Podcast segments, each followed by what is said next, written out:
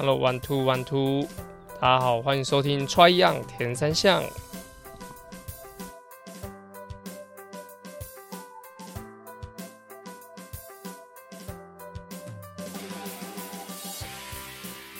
大家好，我是志祥，欢迎收听 Try Young 铁人三项。川阳铁人三项主要在分享台湾及国际上铁人三项资讯。希望在节目里让大家知道，其实铁人三项没有这么困难，用对方法，人人都可以成为铁人。如果你在节目里听到对你自己有帮助的知识，吸收到不一样的观念，节目也开启赞助方案，可以每个月订阅象征五十一点五公里的五十一元，支持节目持续更新。赞助连结可以点选节目资讯栏。Hello Hello，在大家听到节目的时候，应该就是热腾腾刚录好声录刚录好音的的这个节目啊，就是。呃，我开始就是准备在东山河的精英组比赛的时候，就是我之前应该节目有讲过，就是我只要准备比赛的时候，其实还蛮多的生活重心或者说时间安排都会以训练为主，所以就过过去的的节目呢，就是在录音的时候都大概是周二、周三，就是因为有时候周六、周日有一些比赛结束，然后周一我要等一些国外的一些算新闻吧。或者说再把一些资料整理一下，然后周二、周三，通常周二录的时间会比较多一点啊。周二就可能花晚上睡觉前，然后录音一下，然后周三剪一剪，然后周周三排成可以周四上。那就是开始训练之后，基本上会要求自己要练到一天要练两餐，就是可能尽可能是在可能早上五点半先去游泳。然后在中间的时候，在空档可能练一个小时或一个半小时的的训练。那现在就比较规律，就是周二都会跑步，那周三都是骑车。那在原本录音的这个时间就是会被压缩吧。然后在嗯、呃、最近有一两件事情就是比较突然的需要就调整，那所以就那个原本要录音的时间就拿把它拿掉这样。那也也因为要做 做东山河的赛事的准备，所以就。在晚上睡眠的时候，也是会在就希望多多睡一点啊，所以到今天大家现在听到节目，就是已经就是刚刚才录好的啦，就是才直接上这样。那所以在睡眠上，其实我现在的睡眠蛮特别的，就是我在可能八点半九点，就是会陪小朋友，就是先把他刷刷牙嘛，喝奶奶，然后呃准备睡觉这样，所以跟他一起大概九点半左右睡着，然后。睡睡睡到十点半，然后他要叫起来，然后就把再把东西整理一下，然后把东西，比如说要工作的内容啊，比较急的东西，要开会的，然后或者说一些啊、呃、要训练的东西，再把它准备一下。所以我的我的 Garmin 手表永远都在说我睡不够，是因为。我的睡觉时间可能都是已经十一点半、十二点，然后才去睡，然后睡到刚刚讲就是五点半要下水嘛，所以我要睡到四点五十，所以他可能抓到的时间都是四五个小时而已。但其实我中间还有多，前面还有睡一个小时。那这他的那个手表是不会记录的，所以就在手表上面永远显示睡不够。然后在我的时间安排上也因为就是训练加进去嘛，所以就想要多一点休息时间，所以在节目安排上呢，就到现在才。就更新。那在 IG 就笨哥就问我说：“诶、啊，这这周是没有节目吗？”我说：“有有有，我正在处理中，这脚本都都写好。然后也因为就是录音，它是需要一个比较特那种安静的环境啊。那因为因为现在很热，又不能够就在车库里面就录音，就是我需要把车子开出来，然后停在一个我觉得比较不会被打扰的地方，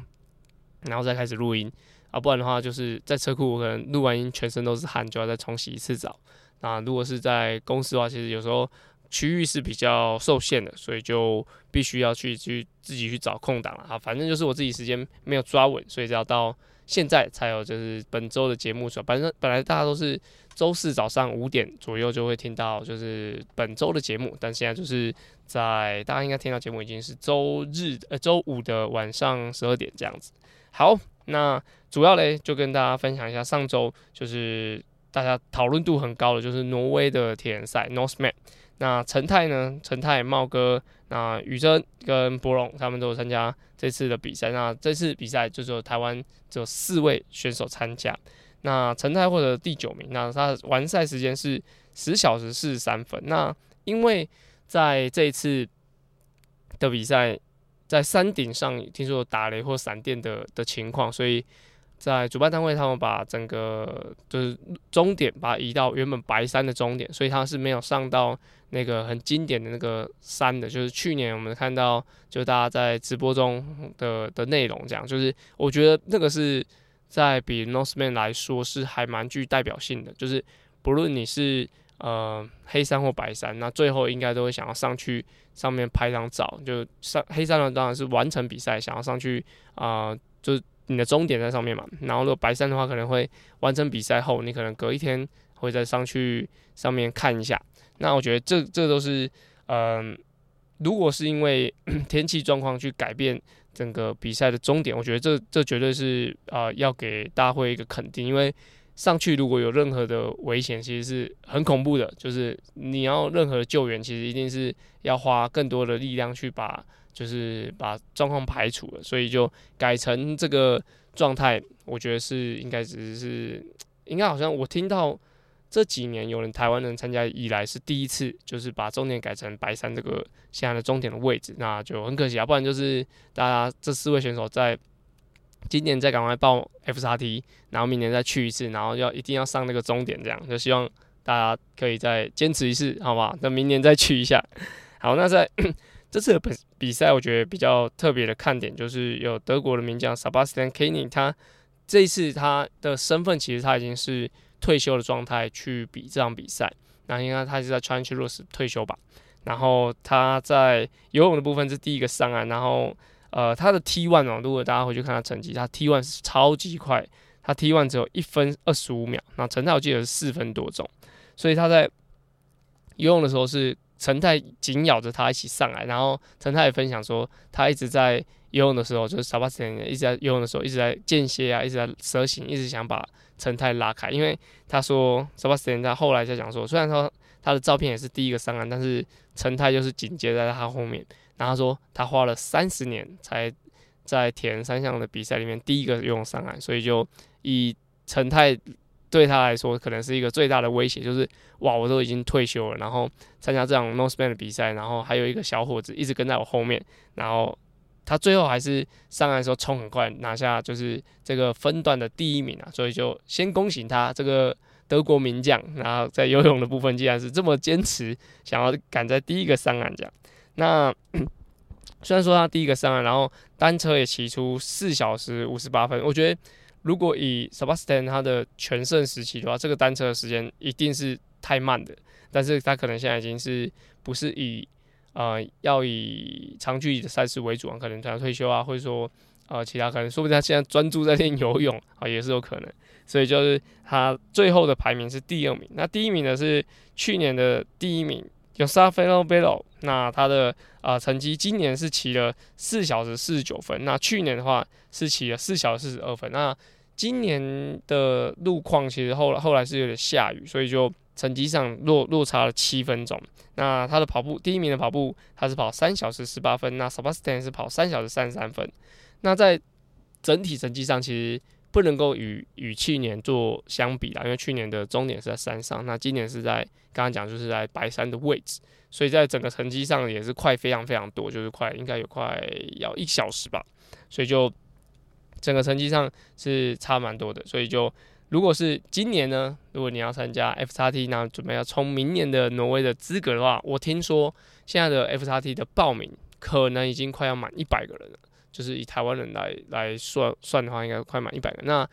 因为这一届算是第一次比较开放国外选手可以来，所以就当然会我相信，因为这个比赛原本是希望让世界看见台湾嘛，所以就应该是会保留这个一百个名额，然后再多一些的名额是给国外选手。但是说实在啦，就是以 FXT 的这个比赛的路线。然后这个周边的，就是环境，比如说住宿啦，然后比如说道路的狭窄程度，或者游泳上岸的 T1 的位置，其实那些都不是不是能够太多人，不是那种可以办四五百人的那种大比赛。那如果是要要是办四五百人大比赛，可能要有其他的区域是可以有特权啊，或者说在各个单位上要需要更多帮忙。所以就如果说现在台湾人假如就可以有一百个人。那我相信，只要国外搞有个十五二十个，其实也已经是非常多，就是一百二十几个。对于在过去几届三届的 FSRT 来说，都是非常难得的一个人数。那这一届，我觉得大家相对都已经是比较理性的去参加这场比赛，因为可能第一届、第二届都还是有一点 试试水温啊，然后大家是哦，不然你去报报看啊那种感觉。那这这几届下来，我觉得到今年这一届，已经是挑选出应该说做好准备的人才会来。那我听到的就是女生比例也是比较多的，所以在整个 FSRT 的比赛里面，现在在现在八月中嘛，那还有三个月的时间，那希望就是啊，在名单公布之后，就可以知道有多少人可以参加这场比赛。然后也除了各个性别的前两名是可以参加，就是 Northman 以外，还有一些乐透的资格。那所以在今年，假如没有上到没有上到山顶的这几位选手，那你也可以再尝试一下，今年再报名，然后明年去啊、，Northman 确定可以上山这样子，诶、也不确定哦，也不确定可以上山，就是你有可能可以上山，但是呃，为了要满足今年的遗憾，那就报名今年的比赛吧。好，那就是啊、，Northman 跟 FSRT 的一个比赛情况。那在上周呢，其实奇文有参加韩国引导的世界杯。那以男子组的部分，就是 Hojo 拿下了这个冠军。那这是他人生的第一次世界杯的冠军，世界杯啊，就是还有很多赛事等级啊，世界杯冠军。那跑出了他的最后跑步是跑出啊、呃，因为这是半程的距离，所以他跑出十四分五十六秒。那在日本的这这几年的的选手里面，其实有大概有四位五位选手，其实是状况一直都蛮好的，就是像呃刚刚讲的 Hojo。小田昌真，然后还有跟 Kenji、跟 Furuya，还有啊 Ren Sato，其实这几位选手在啊目前来看，其实都看不出到底谁是会是明年的奥运的选手。那接下来的八月十七、十八就是奥运的测试赛嘛，那这几位选手也有些有参加比赛，所以在日本的初赛选手，其实对于啊、一个亚洲的国家来说，其实是一个非常看重，就是就算我是台湾人，但是我还是会非常专专注在就是日本选手会派哪些人上场，因为他们基本上就是代表我们这个，嗯、因为亚洲是一个就是呃竞赛水准，那代表他们是他们是最 top 的，那如果他们去参加比赛的所有的位置啊，或者说他们表现，其实会影响着我们呃该如何进进步这样，所以他们。的奥运的选手的名单其实是还蛮重要，对我来说，就我就会会多观察这样。那在第一名的女子选手 Anika Kok，那其实呢，我在看到这个选手的一些比赛经历之前，其实我想说啊，这个是哪一位选手？因为她可能不像是其他选手一样那么名气那么高。那其实她是欧锦赛的第二名，然后统一世界杯第二名。那目前是。德国的奥运积分第三名的选手，那他近年来都是比较多在就是冲刺跟接力距离为主。那他接下来可能也是为了要以接力的赛事为主。我记得一九九九年吧，应该是二十四、二十五岁，所以他应该还是会希望以就是德国其实接力的的成绩还是蛮强的，所以在现在在也要准备嗯奥运的测试赛，所以。在今年，就是他要来来到亚洲来比这场比赛，我觉得他应该也是要累积一些积分，因为他刚刚讲说他是积分的第三名，但在前一集有讲过，就是如果是混合接力的话，其实他就算是他是排名第三的选手，其实都不是很重要，就是如果你的定位本来就是放在混合接力的话。那你的个人赛又可以辅助，就是你主要的主将，其实那就这就已经足够了。所以就啊、呃，有没有必要再拿积分来去冲那个排位，其实并不是那么重要。除非你们国家是有这样子的安排。但是以他目前就是奥运积分第十七名来说，其实要进入奥运是已经稳稳的，只是说他的策略性啊，跟国家的一些安排是不是能够上场，这也是蛮重要。所以他来到亚洲。来比这个韩国的世界杯，其实是其实我是比较意外，可能也因为这场比赛就是半程的关系，所以在调整赛事上其实是相对比较容易的。那这一场比赛刚刚一开始讲到，就是奇文有参加嘛，那奇文他其实目标很明确，就是为了奥运而去啊、去挑战这个成绩。那最后他是获得第二十五名，那获得五十七分的积分。那这个积分怎么算？就是他先会定出这个赛事的等级。那还要再看出他是半程还是全程，半程的的成呃的积分需要打打就是就是七十五 percent 啊，就是要再乘以七十五 percent，就是比较少一点。所以在全程来说，它的积分是比较高。然后再来就是刚刚讲赛事等级，然后赛事的距离，然后再来就看你的呃第一名进终点后的八 percent 的时间内，假如说到三十米以内都是在八十八八 percent 的时间内，然后就开始算第一名几分，第二名几分，第三名几分。那奇文是第二十五名，所以就是五十七分。所以假如是男子组的第二十五名，也是五十七分。所以在目前的话，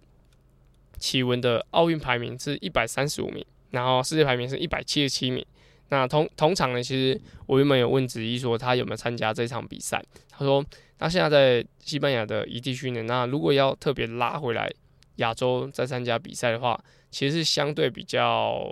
花时间的。然后也为了一场比赛而飞回来，其实是对训练来说是中断是比较影响比较大的。所以他可能就是呃九月都还是持续在诶八九月都还是持续在西班牙训练，然后再锁定下半年也许会有全运会。然后在还有下半年的一些世界杯的比赛。那如果他是在九月以前把实力累积好，然后把全运会比赛，然后加上接下来的一些世界杯比赛，去冲击，也许是亚洲排名，或者说亚亚洲的奥运的排名，或者说直接可以卡进一个，比如说前一百名啊，那那些都还是会有蛮有机会可以挑战奥运的。我觉得是，假如说现在能力再提升一个档次，因为。在年初，大家看到就是子怡到了澳洲训练之后，其实他的成绩我觉得有明显一个不一样的提升。除了在单车以外，他游泳其实已经蛮稳定的。然后就游泳、单车，然后跑步，接下来的的加强也可以让他在接续接接续要去参加国际赛的的比赛里面，我觉得会有比较稳定的发挥。所以就期待他的表现。那特别提提一下，就是子怡现在的奥运排名是一百六十三名。那世界排名是一百四十八名，他的世界排名是相对前面蛮多的，所以跟子怡稍微有点呃，跟启文有点相反。启文的话是就一百三十五跟一百七十七，那子怡的话是奥运排名一六三，跟世界排名一四八。那这样子的分数其实都只是在边缘，就能够参赛的边缘，都并不是说能够进入到初赛名单，所以就相对是还是有蛮多需要努力的地方，而且现在已经算是呃第二阶段的。的分数的计算，所以就还有几场比赛是可以努力。那如果说越比，当然是机会会越，就是你如果一直没有足够的积分，那那个机会是会越来越小的。那就要看看你有没有其他资格。就是我刚刚呃之前提过，就是十月也许是可以去争取一个，也许是不同身份的资格，可以去参加奥运这样。所以就这个还有蛮多规则需要去讨论。那以上就是在韩国这个呃。引导的世界杯，诶引导世界杯的这个内容。那上周呢，其实有一个还蛮重要的赛事，就是呃 PTO 的 US Open。那在如果大家有去听小葛节目，就是他要讲一些比赛内容。那我这一集呢，针对他的就是 b r u m e n f i e l d 的抽筋来跟大家分享一下，就是呃在骑，就是我我为什么会等到。今天才录音，其实我有一部分人在等这个新闻，就是看看 b r u n f i e l d 他会怎么说他的抽筋的情况。那其实，在某某些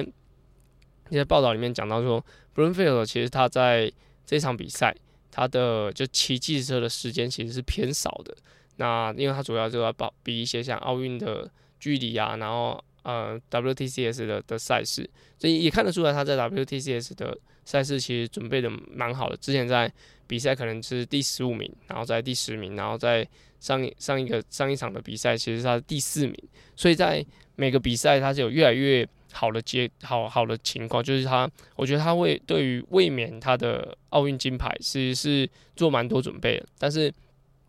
US Open 就是 PTO 赛事，他需要骑自行车。那之前他来台湾的时候就有讲说，就是他对于自己的单车设定是，甚至到比赛前都还会一直调整。所以就也有可能是 他对于骑机车的姿势其实还没有很熟悉，然后再就是他可能还有在做一点调整，跟之前的设定是不一样。那我觉得他敢就是他他讲一个的观念，我觉得还蛮棒，就是可以提供给每个，就是其实你觉得不对劲，那就要去做调整，而不是说一直屈就于现在，然后去。让你的身体适应现在，因为你有机会可以更好，当然你有也有机会会更差。但是他的心情是，他是会一直做调整，即使是这种呃 US Open，他可他是可以有机会拿冠军的的比赛，他都还会做很多调整。所以他的我觉得他呃整个挪威的的训练，也许是以改变来来应变所有的万变这样，所以就我觉得是还蛮值得大家参考。但是当然抽筋还是另外一回事嘛。那他自己讲到，就是在单车的时候，他其实他在跟其他选手骑在一起，二十 K、六十 K 的时候，都有一些抽筋的不舒服的情况。那大家看到影片，就是他一下车，其实就已经直接站在 T，就是 T two 的那条线那边，就下车线那边，其实就是整个就是抽筋这样子。那在跑步的时候，他有就是啊、跟 Fortino 跑在一起，然后他也是跑一跑，然后停下来拉筋。那这些都可能就是，他就说，其实不是跑步影响，都是骑车姿势啊，或者说啊、不太不太习惯而影响。那我在观察他抽筋的这几个情况，我觉得也推荐给大家可以去，就是之后希望大家不要遇到了，但是遇到的话，就是可以处理的的方式，就是他在抽筋的第一个当下，就是他可能是会不会急着去拉他，身体不会去弯啊，然后也不会去大幅度的动它，他是先踩稳。然后再慢慢的去活动他的脚，就也不是说要急着把抽筋的地方就是拉开来这样，他是慢慢的动，也有可能他的抽筋已经严重到他没办法大幅大幅度的移动，但是他就是先小小移动，然后伸展一下上半身动一动，然后让脚不要马上接受一个比如说反方向的大刺激，然后让他的呃肌肉状况是更加的紧绷，所以我觉得他可能也已经很很有经验对于抽筋的部分，你毕竟。去年的就是 US，呃，不是那个加拿大的公开赛，他也是抽筋嘛。但是他这两场比赛，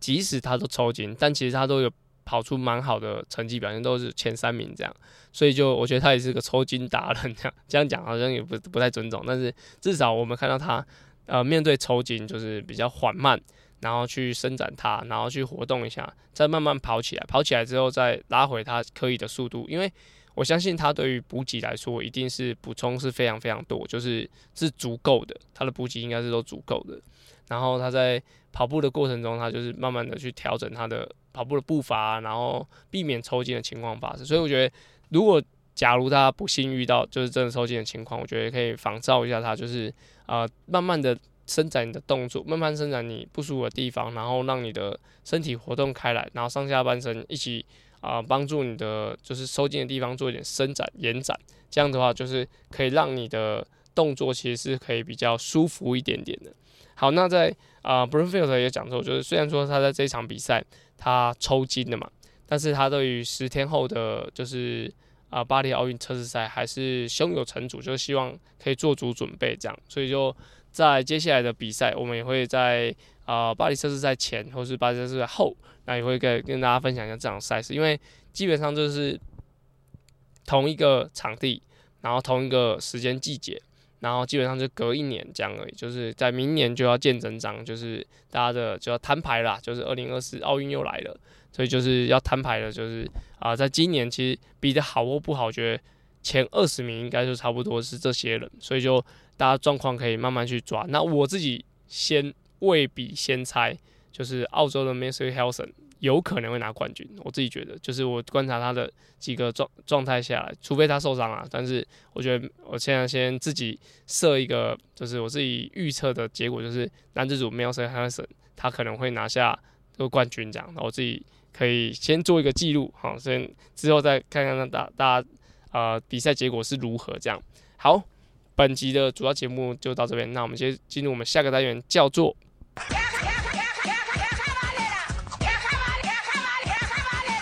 卡卡班的啦，卡卡班的是在传扬 EP 五十开始的新单元，主要卡卡班的在节目里用来审视我自己现在练的方向到底对不对，有时候骑慢一点反而会有不一样的收获。而这个单元的灵感来自于教学，还有听众留言，说问题都欢迎到 Apple Podcast 或我的 IG 留言哦。大家听我声音是不是很不舒服哦？我现在喉咙不太不舒服，好，没关系，反正把后边赶快录完这样。好，这一集要跟大家分享，就是在 CTTA，就是中华民国铁人三项运动协会。当时我去讲座的时候，有一个教练有提出，因为我的呃训练安排，不论是周期啦、那强度啦、那减量啦这些，教练都觉得就是其实都对于一个铁人赛，因为我们眼中的铁人赛基本上就是一天把一场比赛比完。那如果即使是你是要比接力的话，隔天的混合接力，其实隔两天来说，其实那个周期安排不会差太多，但大部分都还是会以。不论是二二六一三嘛，都是以当天一日的赛事为主。那这个就会让，假如说你是游泳的比赛，比如说你有预赛、复赛、决赛，甚至你有很多项目需要去兼兼顾的话，这个就会有不一样的就是准备方式。那当时那个教练问我说：“那这个适不适用于就是游泳的比赛？”我说：“如果你只比一个项目，那你需要一天决赛比出最好成绩，那这个适合。但如果是很多项目，甚至你还要接力的预赛，然后你还要去兼顾很多项目，比如说主项、副项的话。”我觉得这个就是非常值得探讨的地方，就是呃，铁人三项这种单日的周期的规划，其实我觉得不适用于就是多日赛、多日赛的的情况。那特别跟大家分享，就是我之前有跟大家讲说，我就是帮蔡雅宇啊，就登山车的蔡雅宇做课表安排。那他蛮有趣的哦，他的训练呢，他假如像比那种环花东的两日赛，他的第二天的的瓦数或者第二天的体感都比第一天还来得好。所以我就一直在纳闷说，所以有些人他其实是越带就是疲劳，然后比的越好吗？对，这是我自己的疑问。就是就像游泳选手可能比的预赛、复赛、决赛，就是他决赛是游最好。当然，这是有可能是因为他有在控制他那个强度，但是也有人其实是越游越开的。开怎么讲？这个有点有点难比喻，有点像比如说呃，开完就是你的。比如说你第一趟游泳比完之比完之后，你的第二趟游的更更就是你身体的呃，我觉得这种兴奋感还有这种活跃性其实是更好的。那刚刚回到了刚刚讲就是哑语的的黄花东那种第二天的比赛状况是更好的。那有没有可能是第一天他其实状况已经很好，但是第二天是状况是比其他的就是其他也比过第一天的人相对起来是比较好的？就他是相较相相较下嘛，就是他是跟其同场的人做比较，但是如果说有一个呃人他是没有比第一天的比赛，然后亚宇骑完第一天，然后第二天再跟他比，是不是会更好？那如果是会更好，所以说假如说雅宇他这种登山车是有一天的赛事的，那是不是在前一天就很尽力的让身体有一点疲劳，然后隔一天才会有好的表现？这是有可能的。所以我们之前有测试过，就是在他那种。单日的单车赛的前一天，还是给他做蛮多的课表，诶、欸，这个后来隔一天的成绩表现还算 OK，但是当然这种这种这种举动就会让人家就比较怀疑说，那到底要练多累，练多少？那我觉得这个是蛮惊艳的，但是这没有个标准答案，所以我也不知道该怎么跟大家建议，就是呃，要怎么样可以让身体带一点疲劳再去比赛。但如果说你是要比多日赛的话，就是像游泳那种多日赛的话，我觉得反而是你可以去了解一下，说你的能力是不是可以负荷这么多项目。好，比如说你要又要两百蛙，又要两百，又要一又要两百字，那一定会是这种预赛、决赛是错在一起。那我觉得给我给那个教练的建议就是，你给你的选手写出你最想要得名的几个项目，然后。一那个几个项项目去安排你的时间，那其他项目就是可能要撇除，除非说你的能力真的很好，就是你可以都兼顾。但是我觉得还是跟我们比赛一样嘛，就是你一定要先抓住你最主要的的重点是什么。比如说你是要啊、呃，我想五一五的比赛你要拿第一名。还说你是要一赛比赛拿第一名，但是这个就会不一样的准备方式。但如果比如说你是要在第三天的这个比赛是要有最好的成绩表现，那也许第一、第二天的比赛你就必须要去针对这个做调整。那这个都是在训练的时候就可以做调整，就是哪些选手是比如说五天的赛程游泳赛程，哪些选手是第一天、第二天比赛超好，然后三四五超烂，然后或者说有些比赛是第一二三天都没感觉，然后第四、第五天很好。这种人我觉得要特别抓出来，然后针对他的就是他的重点赛事去做他的疲劳的安排。我觉得都不是修的够不够，因为修的够不够绝对都是不够的。然后就是如果说你的疲劳把它压多一点，或是减多一点，这个这个部分倒是可以在训练上做一点调整。所以就我觉得这个蛮有趣，就是嗯、呃，单日赛的选手他是不是需要带一点疲劳？那跟多日赛选手，他要在哪一天把他的能力完全展现，这是非常需要经过讨论的。那以我自己啊，我自己的话，其实，在比赛来说，我觉得三个月安排一场，我觉得刚刚好，就是三个月安排一场。那诶三个月以上安排一场，我觉得那个我对于我准备的时间其实是足够，然后心情上也会比较好，甚至我觉得半年准备一场对我来说那种兴奋感跟专注度其实是比较好的，就是越比就是越觉得说就是我不是适合那种一直连着比赛的人，所以就每个人其实情况不太一样，就是值得大家可以去好好去探讨一下，那可以让自己的就是最最重要的赛赛事有呃有好的表现这样。好，本期节目到这边就喉咙快坏掉。那感谢笨哥还提醒我说，哎、欸，要记得录音哦。哼，就是啊、感谢大家的收听。那如果有什么问题，欢迎到 Apple Podcast 或者 IG 留言。感谢大家，下周希望喉咙就好了。OK，好，拜拜。